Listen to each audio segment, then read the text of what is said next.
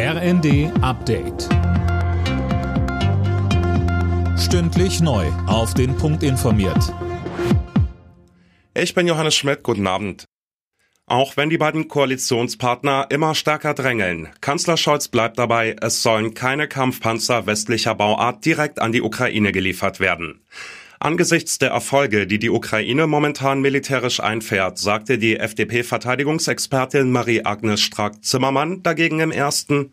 Die Erfolge der Ukraine bisher, dadurch, dass die ukrainisches Militär derart kampfwillig ist, um ihr Land zu verteidigen, muss jetzt unterstützt werden, um die Erfolge der Rückgewinnung der eigenen Gebiete eben zu untermauern und zu unterstützen, indem jetzt auch entsprechende Panzer geliefert werden. Das ist unglaublich wichtig und sollte sofort passieren. Kassenärztechef Gassen hält eine Pflicht zum Tragen von FFP2-Masken für übertrieben. Das sagte er der Bild. Ab dem 1. Oktober sind FFP2-Masken im Fernverkehr Pflicht. Allerdings, das RKI warnt auf seiner Internetseite davor, FFP2-Masken zu lange zu tragen. Bei leichter Arbeit zum Beispiel nur 100 Minuten. Eine Fahrt von Stuttgart nach Hamburg dauert aber rund sechs Stunden, so die Bild. Nach der scharfen Kritik von Handwerkspräsident Wollseifer am geplanten Bürgergeld kommt Widerspruch von den Sozialverbänden.